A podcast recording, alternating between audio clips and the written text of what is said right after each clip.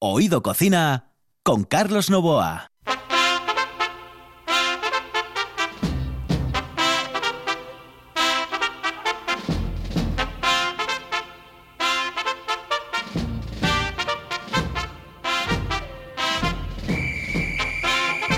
Saludos amigos, muy buenas noches. Esta es la sintonía de RPA y estamos en Oído Cocina.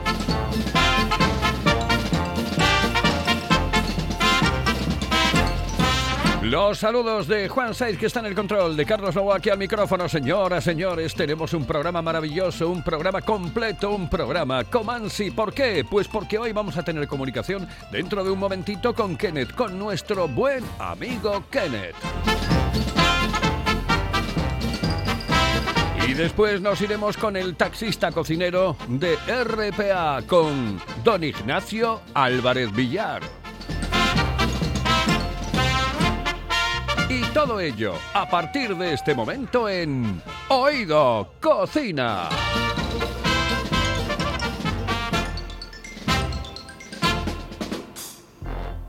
Hello, eh, señorita. ¿Sí? Excuse me. Eh, perdón. Dígame. ¿Me puedo decir, por favor, dónde puedo comer el mejor cachopo? ¿Es cachopo de Asturias? Es cachopo, claro, pero el mejor Ah. de Asturias, no. El mejor de España y, y, vamos, y del mundo entero. No. En Oviedo, en el Pichote Café de la Tierra, en la Plaza Gabino Díaz Merchán. Pero mejor llame para reservar, ¿eh? Apunte. 984 28 29 27. 984 28 29 27. Oído Cocina con Carlos Novoa.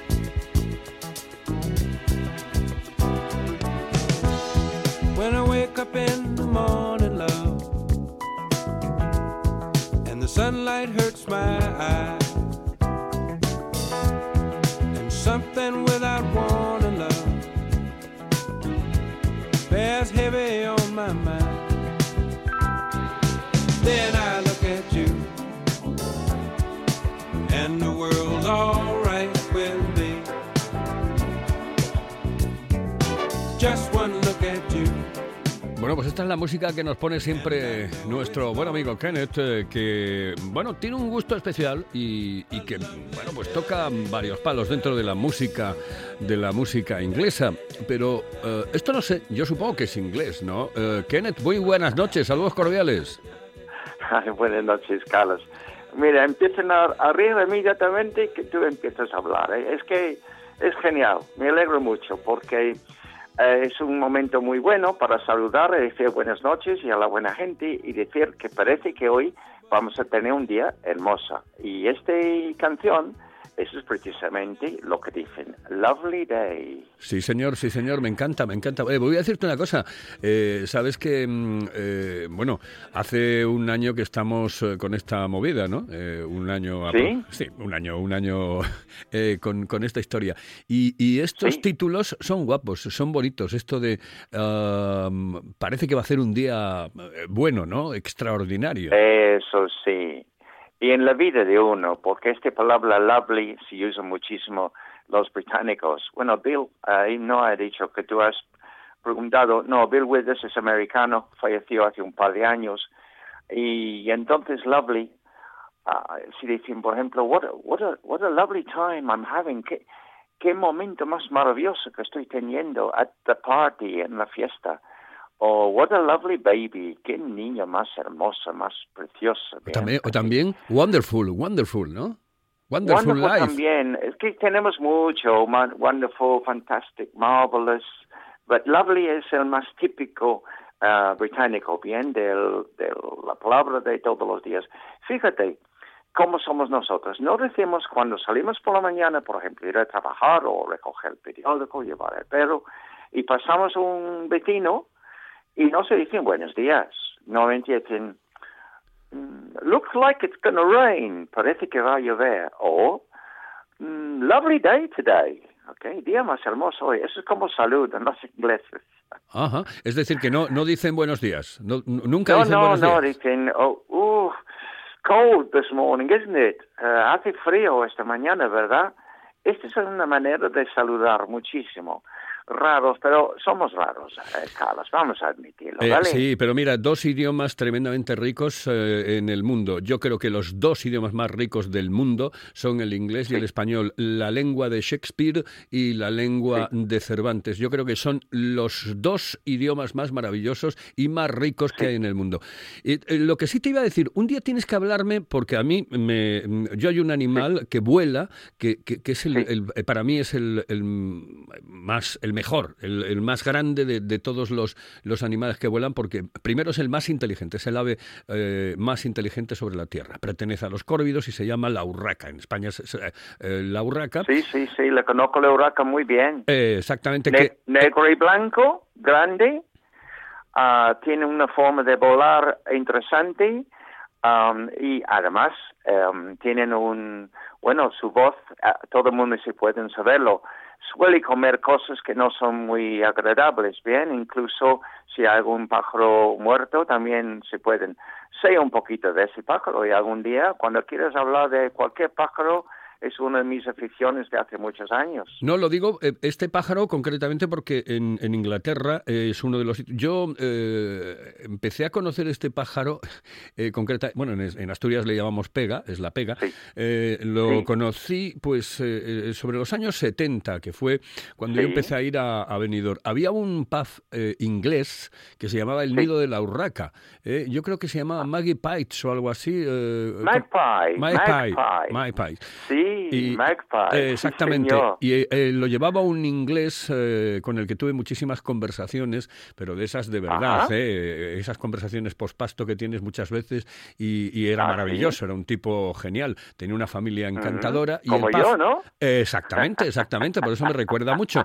Y era un pub muy chiquitito, tenía entrada y salida por dos calles, la calle Mayor y Sí. la otra de las calles eh, que, mm, que hay allí en, en Benidorm, de- de- uno, de los, Ujú. uno de los pubs que iban directamente hacia arriba, hacia el pueblo, y, Sí. y me, me, eh, empecé a, a meterme en el mundo de la urraca. Me gusta mucho, además, eh, por ejemplo, el, el nombre, Sí. el nido de la urraca.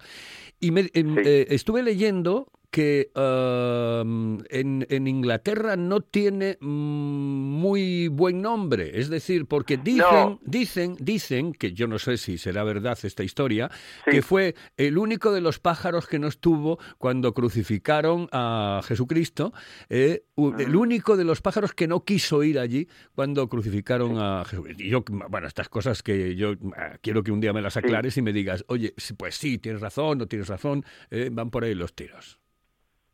Bueno, es uno de los eh, pájaros más inteligentes que hay. Para ¿eh? mí el más, y dicen, dicen que el, que el más de, el más inteligente, porque además eh, el encéfalo estriado que tiene, eh, al Mm. parecer es prácticamente de- de- del eh, mismo tamaño en proporción al de los simios o al de los delfines, por ejemplo, que son los animales tanto Mm. que nadan como sobre la tierra más inteligentes.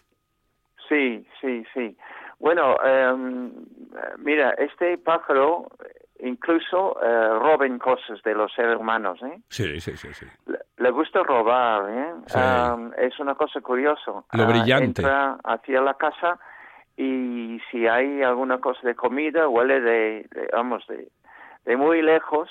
eh, vamos, es súper inteligente. Uy, sé muchísimas historias sobre ello. Algunas verdad, algunas no. Pero no les gusta a nadie eh, este pájaro, pero lo acepten, ¿vale? Sí, sí. Bueno, aceptado. es más, em, eh, tengo una anécdota de la mujer de Beckham, el que jugó en el Sí. Real Madrid, el jugador eh, inglés que jugó en el Real Madrid, eh, de eh, Beckham, em, eh, Victoria. David. Eh, Exactamente, pues Victoria al parecer eh, tiene, eh, no pánico, pero le tiene un respeto tan grande a la urraca que cuando va todos los días por la mañana y ve una urraca, la saluda, le dice, buenos días señora urraca, ¿cómo está? En serio, en serio, no te estoy, no te estoy mintiendo ninguna bola. Bueno, vamos a irnos, que No. nos, nos hemos ido del- de, de la historia. Tenemos que irnos em, con algo que nos quedaba de la semana pasada y que era el ruibarbo. Ah, pues el río Barbo, eh, precisamente, em, es casi desconocido aquí en Asturias, que es una pena, ¿bien? Porque lo encuentran en las zonas costeros de turismo cuando salen el río Barbo eh, en primavera y otoño porque los británicos y otras nacionalidades le compran como fruta y eh, realmente está cultivado en España, pero mucho del río Barbo que llegan aquí a España a esa zona eh, vienen de Holanda. Pero los que cultivan más río Barbo en el mundo entero son los británicos. Hay una zona del norte de Inglaterra donde se cultivan. Es un vegetal fruta que tienen eh, tres partes. Ah, tienen ah, un tipo de raíz que es racima y tienen un tallo muy muy grande y muy alto y después eh, tienen ah, las hojas que las hojas precisamente son tóxicos, ¿ok? Sí. Ah, entonces, lo que comemos es la parte del tallo, porque es la parte comestible. Ah, tiene un sabor un poco ácido, pero se usan en, en, bueno, no solamente los británicos, porque en Estados Unidos muchísimo para pasteles, pasteles, repostería. ¿Tú has visto algún ah, foto que te han mandado? Sí, precioso, Es por cierto, muy es que... largo, muy grande, y verde, con un- rojizo. Y con un color Eh, precioso. Sí, es precioso. Y es, es, se encuentra en Francia. no- Mira, muchos países tienen eh, incluso un plato típico. Noruega tienen uno, em, Polonia tienen otro. Es de origen de la zona de Irán, Afganistán y aquella zona que todavía se encuentran por ahí. Y varios de sus platos típicos ah, pues se hacen con rhubarbo, ¿ok? Se llama rhubarb en inglés. Yo, precisamente, am, espero que no te importe, pero voy a regalarte dentro de unas pocas semanas, cuando está listo, alguna de mis mermeladas de Río Barbo que acabo de terminar y hacer esta semana pasado, ¿bien? Y si me preguntas dónde ha conseguido, te voy a decir sinceramente, mi frutero, bueno, mis- bueno, ya tengo varios, tú sabes muy bien de mi vida. Tengo varios, pero tengo alguno que hacen cualquier cosa. Yo pido alguna cosa y él me encuentran. Y le he encontrado Río Barbo fácilmente en el Mercado Madrid, pero hay que comprarlo en cantidades de 6 kilos. Eh, si, Ok. tuvieses, si tuvieses que decirme más o menos a qué otra cosa puedes saber, es decir, para que yo me haga una idea, ¿a qué puede saber Ruibarbo? ¿Cuál? ¿Qué ¿A, qué se puedes- parece, qué- ¿A qué se parece el sabor del Ruibarbo? Ah, de Río Barbo, amigo mío. Es difícil, ¿no? Difícil, complicado, claro. No, es difícil. Es un poco mm, ácido, pero es un sabor rico, rico en, en la boca. Vamos, rico, rico. Ah, con azúcar, ah, si quieres, pero yo, por ejemplo, la pongo a cocerlo y en frío le toman con eh, nata, con leche, um, con un yogurt, por ejemplo. Mientras Susana, nuestra amiga Susana, que tú sabes de Sí, ella, sí, sí. es gran cocinera, la inglesa, amiga mía, ella hace muchísimo am, repostería con ella. No, tienen un sabor distinto, distinto, bien. Quizás mm, parecido a una manzana que está un poco ácido, bien, es posible, pero no lo voy a decir. Es como, recuerdas, Carlos, cuando a me preguntaste sobre la trufa, ¿qué sabor tiene la trufa? Es que, es que la trufa es, tiene sabor de la trufa, es que Claro. no pueden decir nada más. Claro, claro, claro, tiene sabor a trufa y punto pelota, sí es verdad, tienes toda la razón, si el problema es mío que pregunto unas tonterías a veces increíbles. Oye, vamos a dejar entonces, si te parece, ¿eh? para la próxima semana o dentro de dos semanas, cuando tú veas, ya sabes que tú mandas en este Sí. programa, ¿eh? el licor de ruibarbo con vainilla, ¿eh? que... mm, Oh, esto, esto, ah, que está exquisito también, ese. no, ya está terminado. Pero hablamos de eso ah, cuando quieras, porque este hasta Navidades no está listo para beber, Perfecto, ¿sabes, perfecto. amigo mío? Perfecto. Pues entonces hablamos, oye, de las conexiones eh, de España con las naranjas y Gran Bretaña. Pues eh, durante tiempo muchas personas en España pues pensaba que el Reino Unido era como su enemigo, ¿bien? Y quizás tenía muchísima razón porque no somos los más ah, correctos muchas veces políticamente, podemos decir. En fin, ah, sí somos los británicos, lo siento muchísimo. Pero hemos tenido muchísimas conexiones. ah, aquel vez eh, que te contaba a ti cuando aquel am, aquel barco llegó a un puerto de Escocia con avería y parte de su cargo era naranjas amargas y es cuando empezaron hacer la mermelada de naranja amarga en Inglaterra. Ajá. Mm, Después, estas conexiones en siglos, fíjate, Alfonso, no sé si fue Alfonso XII o Alfonso XIII, Sí. que empezó el costumbre de mandar desde, fíjate, de mandar desde el Real Alcázar de Sevilla Sí. al rey o la reina de Inglaterra en este caso 20 kilos de naranjas amargas todas las navidades para que los eh, cocineros del Buckingham Palace, el Palacio de Buckingham, podía hacer eh, la mermelada para el rey o la reina, porque la mermelada que más se venden en el Reino Unido, Carlos, es de lo que se llama Seville Orange Marmalade. Fíjate, sí. naranja de Sevilla, mermelada. Tú preguntas a un inglés, ¿de dónde provienen las naranjas en de- que vienen aquí desde España? Y él va a decir Sevilla. Pero preguntas español y él va a decir mm, otro sitio, ¿no? Valencia. Sí, sí. Así que hemos tenido eh, este tipo de conexión, por ejemplo, y esta conexión sigue ahora mismo, ha empezado otra vez durante el siglo XX, pararon, pero ahora sí está otra vez en marcha. Pero de una manera muy curiosa, Carlos.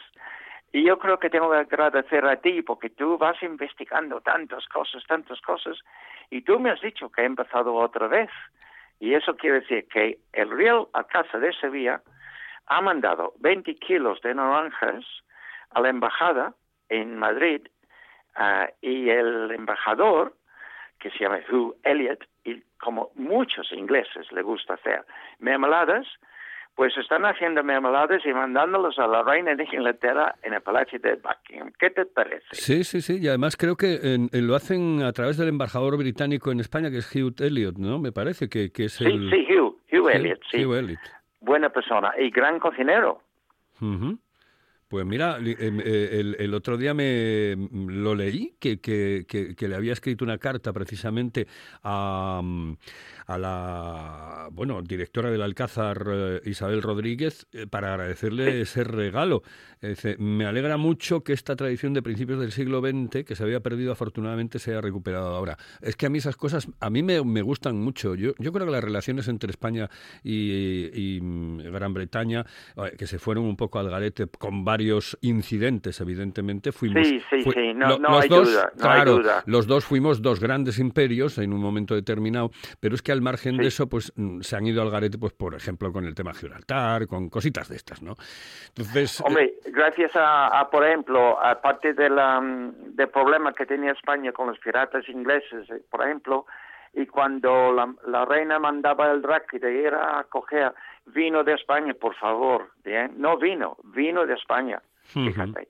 claro. Y ese ha seguido, la Jerez es lo que le encuentro en cualquier casa en Inglaterra, una botella de Jerez y una botella de Porto. Sí, sí, pero, Así es. pero es sencillamente, el otro día ya me lo comentabas, pero mm, es, eh, eh, no sé, es mm, así como muy exótico el tema, ¿no? De que guste tanto la naranja amarga en, en Inglaterra y, y que además, bueno, eh, sea una de las, eh, de las cosas que más le gusten a la reina, claro. Sí, sí, sí. Mira, rápidamente puedo contarte otra historia. Sí, sí. Vale, bueno, esta historia es de 1670, más o menos. Una jovencita muy guapa, llamada Nell Gwyn. Ella vivía en Londres y su trabajo, ella, mm, vendedora ambulante. En el tiempo de las naranjas, estamos hablando de naranjas dulces españoles, ella tenía una cesta muy grande y andaba por los teatros vendiendo ah, sus naranjas. Y un tal rey, Carlos II, que era un golfo, vamos a decirlo, un golfo. Está recordado y conocido que tenía muchísimos amantes. Y di cuenta la belleza de esa mujer y desde entonces Nell dejé de vender eh, naranjas y empezó a ser la amante más fiel y el amante de más tiempo al rey Carlos eh, II. Incluso le di tres hijos, fíjate. Y el rey Carlos le gustaba muchísimo ir con sus caballos, sus amigos, a hacer carreras a un pueblo llamado Newmarket, que tú lo conoces. Hombre, el pueblo de Kenneth. y había una casa ahí, esta casa hoy en día todavía se llama Nell Gwyn House. Ella se llamaba Nell Gwyn. Y cuando él iba a correr ahí en los campos, donde precisamente después llegaron a hacer la de las carreras caballos en Newmarket, más famosos en Inglaterra, después de Ascot, ah, y Nell de Londres a Newmarket, y durante la noche pues había unas visitas nocturnos de rey a Nell, y así es como termina la historia, Carlos. Oh, Bueno, chico, de verdad, eh, me, me, ha prestado mucho el programa, pero ya sabes que o la semana que viene, o la próxima, o la siguiente, eh, tienes que hablarme. Mira, primero de la urraca, ¿vale? Eh, que quiero que me hables de las cositas esas de la urraca que a mí me interesan muchísimo, es un animal al que adoro. una receta, Carlos, que tengo que venir la semana que viene si tengo tiempo. Sí, por favor. Porque la naranjada de mi madre, y tengo que darte la... Ay, es verdad, es verdad, es verdad. Vaya, pero lo podemos dejar para la próxima semana, ¿no? Este sí, Cachislamar, sí. No, no hay problema. Cachislamar está muy bien. Sin problema. ¿Seguro? Que sí, que sí. Eso, Aprendo muchas cosas contigo, chaval. No hay ningún problema. Bueno, es que cachis la mar es me cago en la mar, pero eh, dicho así en plan finolis para que no eh, atore mucho los oídos de la gente. Bueno, oye, vamos a hacer una cosa. ¿Te parece que la semana que viene eh, me cuentes lo de la mermelada, lo de la urraca y más cosas? Sí, bueno, y la familia de Urraca, porque no le he dicho nada ahora, pero hay, hay en España, no en Asturias, en España, una de la familia de Urraca que es preciosa, preciosa y maravillosa, Sipacro, también con un, una historia muy interesante, Carlos. Perfecto, pues mira, eso lo dejamos para la próxima o para la siguiente, como tú desees, como tú quieras. Kenneth, un abrazo muy fuerte. Estoy pasando a tener muy, muy a gusto a este lado de la noche, ¿sabes? ¿Ves? Qué bien, qué bien. Y encima además te puedes escuchar a las 6 de la mañana y nos podemos escuchar a las 6 de la mañana y nos pueden escuchar a las 6 de la mañana, con lo cual todo perfecto. Ay, qué bien. Kenneth, un abrazote, un abrazote. Gracias. Hasta luego. Majo. Kenneth en eh, RPA y en Oído Cocina. Señoras y señores, aquí estamos, su programa gastronómico que, bueno, es un tanto especial. La calidad de un buen restaurante con el precio más accesible es posible. Barbados, en Asipo y el Centro de Transportes de Gijón. Menú del día con las mejores carnes, parrilla de escándalo y cocina casera exquisita. Barbados, mirando por tu economía, cuidando tu paladar. Además, te lo ponemos muy fácil. Parking privado y amplia terraza. Barbados, en el polígono de Asipo y el Centro de Transportes de Gijón. Si vienes, vuelves. Si piensas en chocolate, piensa en Argüelles. El chocolate nuestra pasión. Nuestro secreto, la selección de los mejores cacaos del mundo. Descubre todas nuestras variedades y sumérgete con cada bocado en un mundo de sabores, de recuerdos, de sueños. Desde 1912, el chocolate artesano está en Gijón. Piensa en chocolate. Piensa en Argüelles. Estás escuchando, escuchando RPA, RPA, la radio autonómica de Asturias. La nuestra. Oído Cocina. Con Carlos Novoa. De papel y señores, aquí estamos en RPA y ya en la rectísima final de nuestro programa. Desde el lejano oriente viene un virus que nunca ha visto nadie como es. Y tiene tanta fuerza el puñetero que ahora habrá que convivir con él.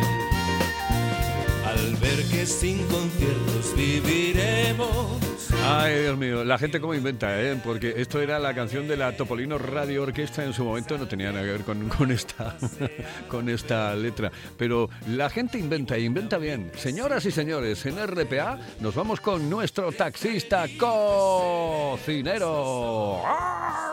Y qué dulces los besos serán. ¿Qué tal, querido Nacho? Que, que estamos en la recta final. No, no, no tienes tanto tiempo como Kenneth. Eh, así que adelante, buenas noches.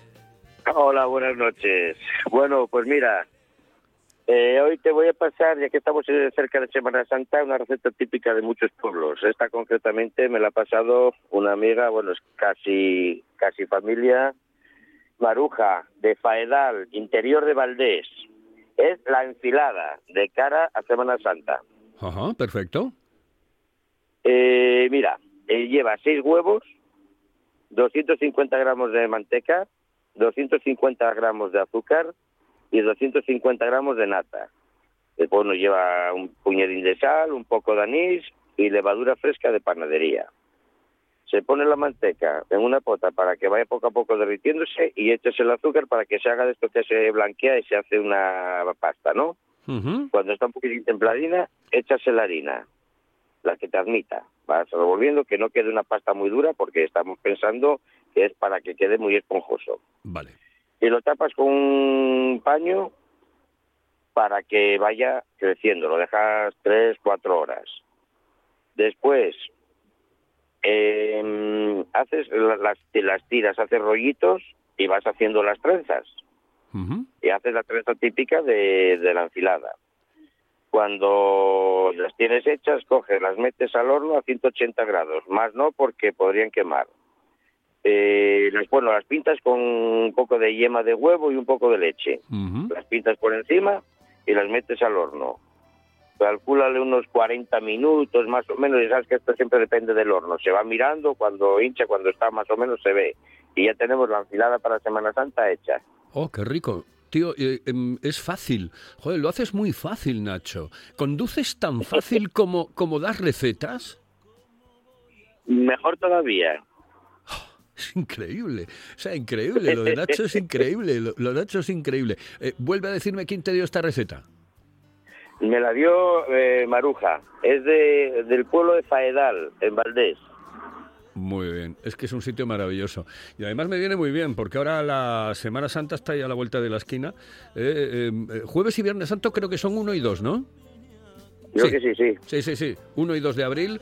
Tres y cuatro son sábado y domingo. Bueno, pues nada. Exacto. Oye, ¿sabes qué? Que te voy a dedicar esta canción que es muy bonita. Es eh, una de esas canciones entrañables de los secretos que a mí cada día me gusta más. Mm, hay música que nunca pasará de moda, ¿eh, querido?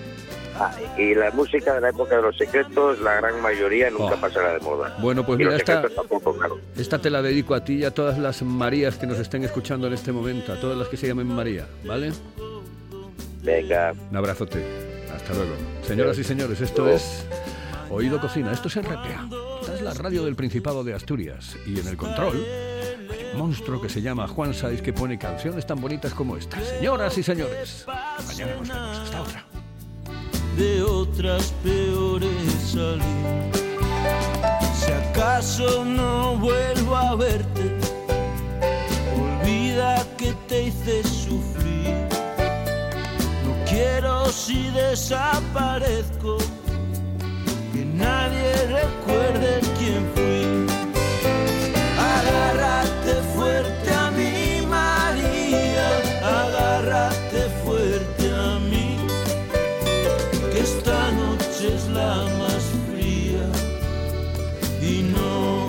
contigo.